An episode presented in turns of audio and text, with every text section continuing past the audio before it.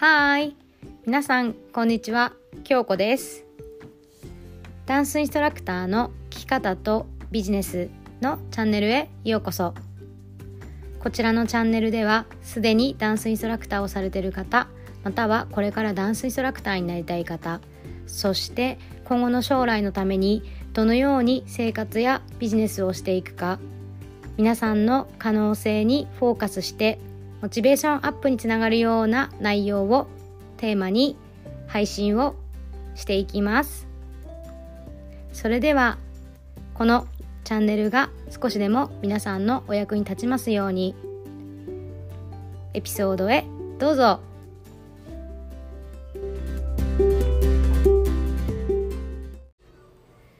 やっほー。日本の皆さんおはようございます。アメリカの皆さんこんばんは。京子です。本日も配信していきます。えっとこちらのねポッドキャストえっとラジオをねいつも聞いてくださりありがとうございます。えー、Apple Podcast、Spotify の方から毎週ねあの配信してるのでぜひね通知オンにしてえっとフォローの方もお願いします。はい。で私このなんかまあずっとなんだけど 今年入ってまあ、自分の向き合いっていうか前もちょっと話したけどあの子宮の位置を元に戻したりとかその骨盤ってすごく大事で私すごくそこなんかもうずっと前もなんかその無料のねトレーニングでプリプリっていうアカウントであの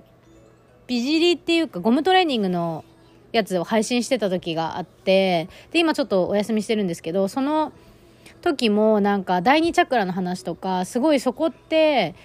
水、まあ、子宮って水とも言われててで第二チャクラってすごくこの女性のやっぱりこうなんていうのかな。そこのエネルギーがやっぱり潤ってるとなんかすごいなんていうかエネルギーが枯渇しないというかすごく女性性と男性性のバランスが取れるような気がしてそこはね大切だよっていうお伝えをずっとしてたんですよ。でそれもあって今なんか生理のワークショップって言ってえっと泉さんっていう方のあのスピリットブーマンっていうねえっとコミュニティがあるんですけどその方たちが配信されてる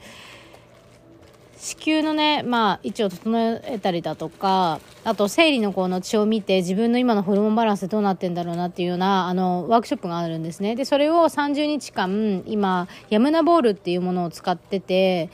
コミットしてるんですけど、なんかそれがまたすごくって、っていうのも、昨日は座骨のワークだったんですけど、やっぱずっとダンスしてきてるから体がねものすごい敏感だっていうのもあるんだけど、まあ、これ普段運動されてない方でもこのワークすると多分わかると思うんだけど座骨にねボールに乗って本当に5 5あの呼吸したりとか本当に数十分まあ、数十分10分とか5分5分10分の話なんですけどその後ねあのヨガの時によくその座骨で座るっていうのをやるんだけど私ヨガもねインドネシアにそのバリバリのウブドってところに RYT200 っていうヨガの講師が持ってるその免許を、まあ、習得に行くとかヨガを習いたくて行ったんですよ。でその時にも座骨で座るっていうのをやっててでその時なんとなくこう分かってたんだけど今回その座骨で座るっていうその筋肉が元の位置に戻って座骨が分かったのね。で今日の朝ももう一回やってみたの自分で。でなんか普通にこうなんていうの足伸ばして座るじゃん。っていうの感覚とそのワークをやった後って本当に床に座骨がついてるの。で足の高さも全然変わるのね。なんかこう座骨の高さが変わるっていうのかな。筋肉が要は元の位置に戻るんだけどヤムナボールで何をしてるかっていうとその骨を刺激することによって骨がやっぱり元の位置に戻ってったりとかボールがさ筋肉にこうアプローチしてくれて何ていうのゴリゴリこうマッサージしてるとかそういうのじゃないんだけどそのヤムナボールもすごいよね。そういうワークがあって。でそれにもうね衝撃受けて昨日もなんか久しぶりになんか足が多分元の位置に戻ったっぽくてなんかなんていうのかな。人間ってさ関節外してこうはめるとかできないじゃん。なんか物理的に。何て言うのかな。外れちゃうことはあるかもしんないけど外して戻すみたいなのってないじゃん。怪我の時以外。でそれをなんかそのボールで本当にそのボールの上に乗っかっただけなのにそれをしたみたいな感じでなんか自分が模型になった気分っていうかうん、感じだったの。ですごくそれに、まあ、感動してでこのそのあの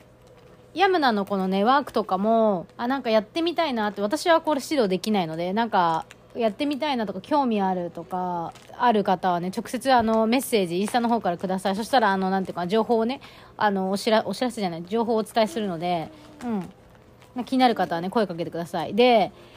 えっとでねそう今日ねあでまたねこの3日間やっぱりこの体のワークもしてるんだけどあの常にマインドセットとかこうビジネスのことについてね最新なものをやっぱり学んで皆さんにもお伝えしていきたいなって思うのとクライアントさんにもねもちろんそう伝えていこうと思って自分でやっぱスタディするわけですよ。でなんかこの、3日間学んだ学んでたことがあってでなんかその私ずっとあの、マインドセットビジネスコーチから教わってて、で、えっと、それはね、あの、コーチエミって言うんだけど、あの、コーチエミが教わった、その、アメリカにやっぱ住んでる方なんで、コロナになった時に私、マインドセットとか学び始めるんだよね。スタジオがやっぱり経営が傾いた時にオンラインに切り替えようと思って、で、自己投資してそこで学び始めるのね。で、そこからマインドセットずっと教わりながらもそうだし、グループコーチングとかコーチング受けながらもやってるんだけど、そこの情報と、あの、今回学んだ情報って、まあ、ほぼほぼ、なんか、発信源はちょっと変わってる、変わるっていうか、その発信者が違う、その、だから要はそのコーチたちの上のコーチっていうのかな？の方たちでさ、もうなんていうかな、一流って一流の界隈でなんていうのかな、その学びが広がってるわけじゃん。で、それをその先人たちが学んだものを、そのお弟子さんたちっていうか、私たちに近いコーチがそう教えてくれて、で、私がさらに学んで、またそこからその、私と繋がって、る人たちとか私が伝えれる方たちにこう伝えていくわけじゃん。でみんなでまあ一緒にでなんかこうなんだろうな本来のもともとのこう本人の力とかそれが結構眠らされちゃってるっていうかさ本当にいろんな情報にかまけたりとか、まあ、人間の心理的にもやっぱり向き合うのが怖くてなんかこう違うことをやっちゃったりとかね、まあ、そういう瞬間っていうかそういう風になってるんだけどでそれもねなんかいろいろまたいやそうだよなっていうきっかけに気づくねきっかけになったのとやっぱりその私が今回ね習ってた習ってたか学んだこともなんかやっぱりそのマインドセットやっぱりその最新の情報プラスこの絶対揺るがないこうビジネス基礎みたいな部分とマインドっていう部分なのね。で、なんかなんでみんな、その、結構知識がないなとか、もっともっとって身につける人多いと思うんだけど、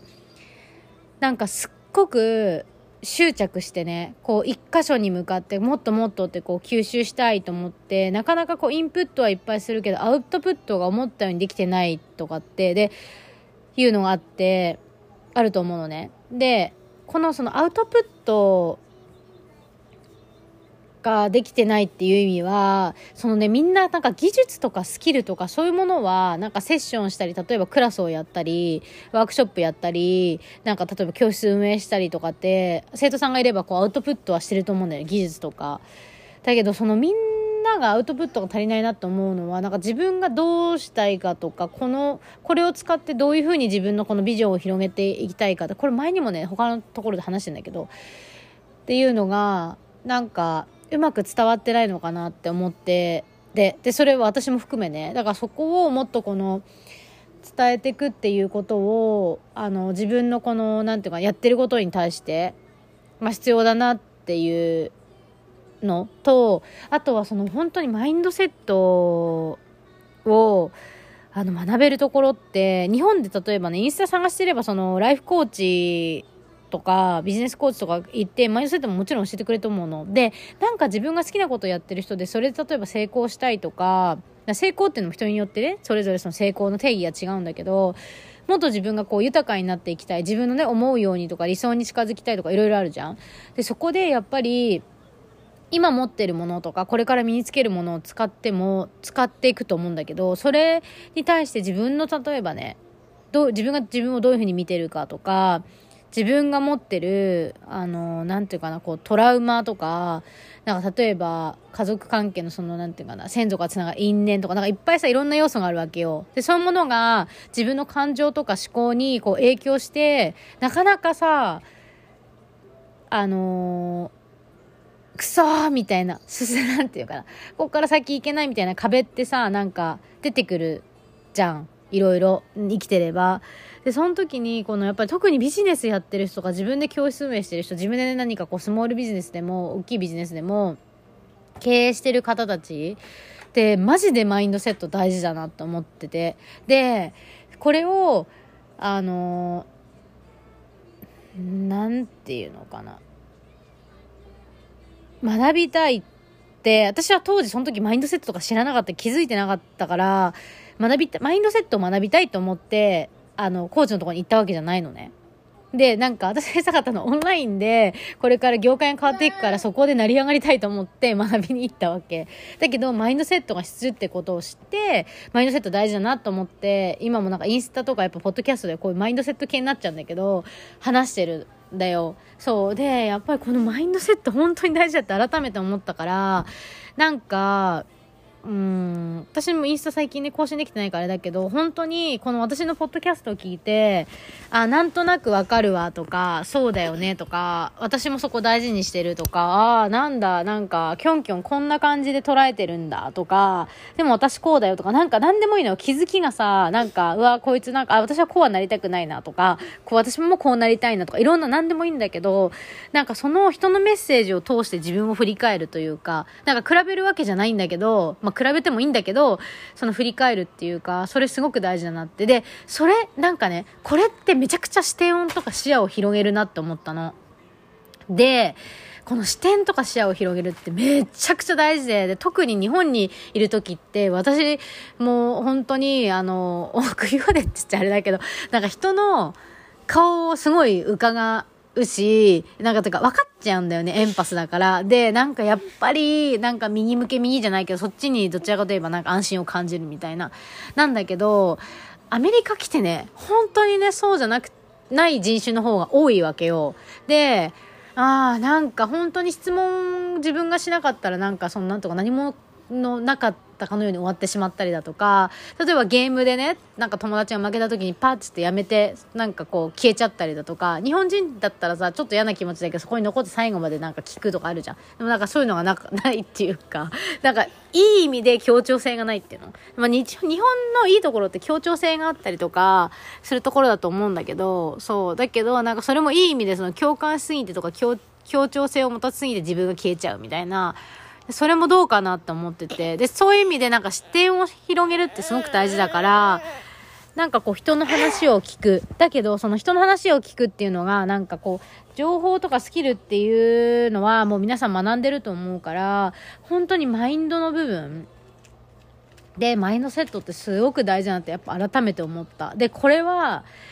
私ももう何年も学んでるじゃない？で、またさらに学び直ししててもなんかやっぱりみんな同じこと言ってるなって。なんか、なんかね、こう、アプローチの仕方とか言葉とか、ちょっとその人たちの裏側のストーリーとか、やっぱ人生みんなバラ、違うじゃん。なんかそのストーリーが違ってるだけで、うわ、マジで本当に言ってること一緒だ、みたいな。で、で、ちなみになんかこの、そのなんつうか、学んでる人たちってみんなさ、まあ、日本円で言ったら1000、あ、2000, 2000万、3000万とか、億超えしてる人たちが言ってることなの。で、そんなにさ、お金ね、私は欲しいって思う、思う、だよ。なんかやりたいことがあるからさ、将来さ、なんかもっと社会貢献できるような場所をね、作っていきたいんだけど、それをやるってなった時に、なんか、やるのは簡単だと思うんだけど、維持して運営していくってところで、今なんかやっぱ基盤作りたいなっていうのがあって、でね、やっぱりその、あの、そういう大きいことをやれるってなった時に、お金0円ではできないじゃんそう。で、別にそれがね、大きいことじゃなくてもいいと思うの。例えば家族のサポートをしたいとか、自分のために何かね、こう、か、物が買いたいとか、あの、こういう自己啓発のものを学びたいとか、なんか例えば海外に住みたいとか、海外旅行に行きたいとか、にね、日本国内旅行したいとか何でもいいんだけど、なんかその、なんかさ、理想をなんか持つことっていいと思うしなんならそのビジュアル化っつって本当にあのなんていうのかなリアルに描くっていうこととかが大切でそれそれもさいろんなとこでも言ってるわけ。ででそのリアルに描いた時に想像とかイメージとかはできると思うんだけどなんか心がすごくそこにあってワクワクしてる状態ってさみんなわかるかな？なんか今この私のこのワクワク感伝わる？なんかめっちゃなんかもうやっちゃってる？なんかなっていうか私の今思考はさその未来に行ってるわけ。で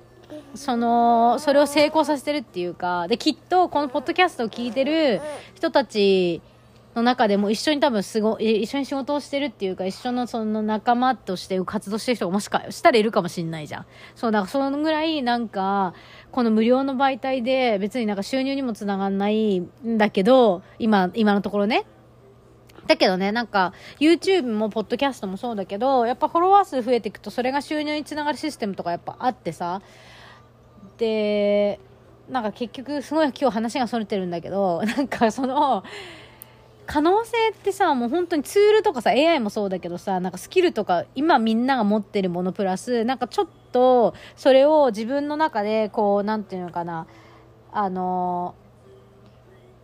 ちょっと本当に努力したら、なんか、今までやった以上のことってできると思うんだよね。そうだだけどなんでそれを使って、とか今持ってるものとか例えば教室運営なんかこう作って売ってるとかなんかそれがなんか自分が思ったように進めないかっていうと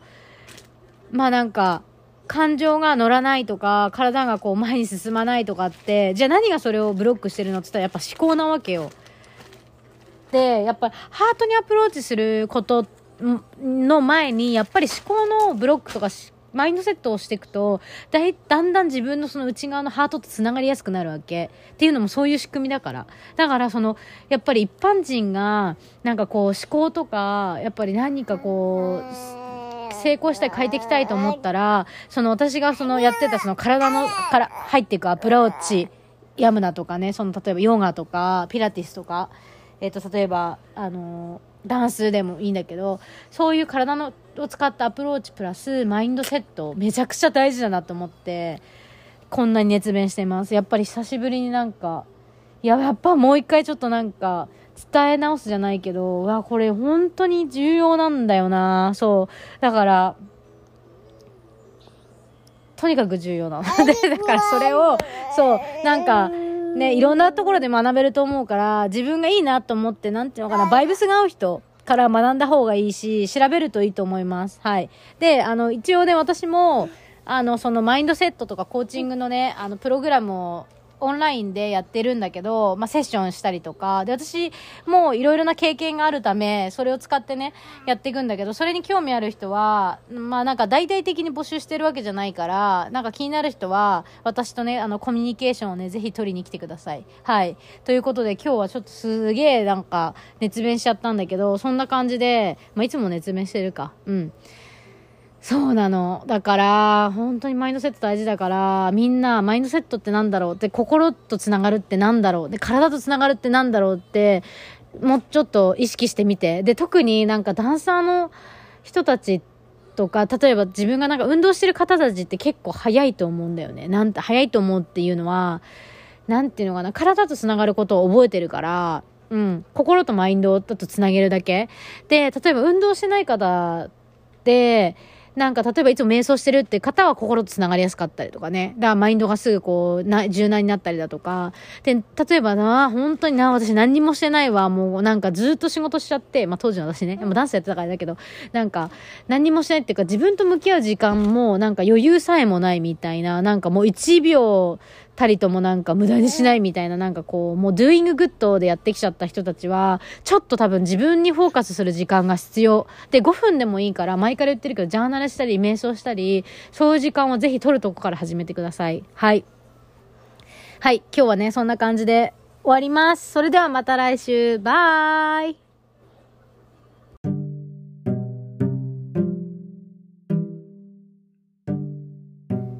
本日もご視聴いただきありがとうございました。こちらのラジオがいいねと思ったら、いいねボタンと、またご感想、ご質問等あれば、メッセージもお待ちしております。それではまた次のエピソードでお会いしましょう。またねバイ